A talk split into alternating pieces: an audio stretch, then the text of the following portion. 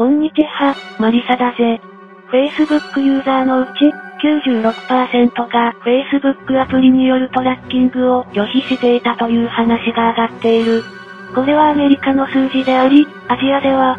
11%前後らしい。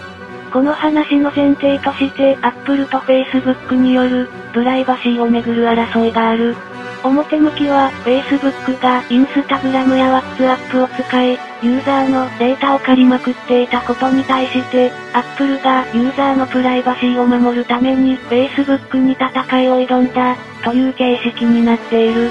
しかし、これはもちろんフェイクというか印象操作である。Apple が Facebook のようなデータ狩りをしていないのは事実だ。なぜなら、Apple のデバイスは、ログインした瞬間から全てのユーザーデータを記録しており、データを狩るまでもなく、全て Apple の手中にあるのだぜ。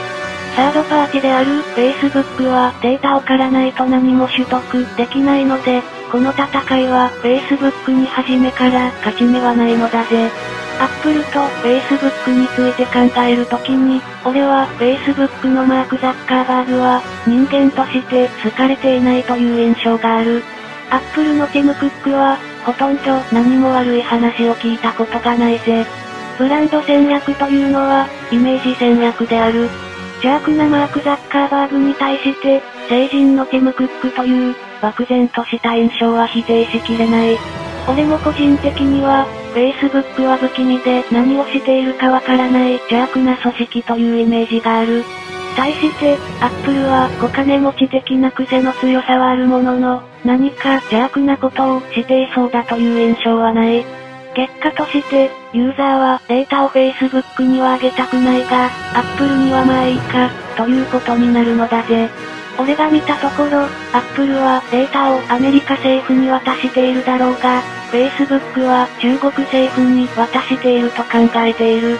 その意味では、LINE やカカオトークの韓国政府との癒着のように、Facebook には中国の気配がちらついている。Facebook はやはり邪悪である、とはまあ言えるだろうぜ。日本人としては、正直、蚊帳の外の感じがして、虚しいといえば虚しい。最初の方にアジアでは、Facebook のトラッキングをブロックした人は11%だったと話した。日本ではさらに低いだろうぜ。日本ではなぜか、プライバシーというものがほとんど語られていないし、一般的な話とし、普及もしていない。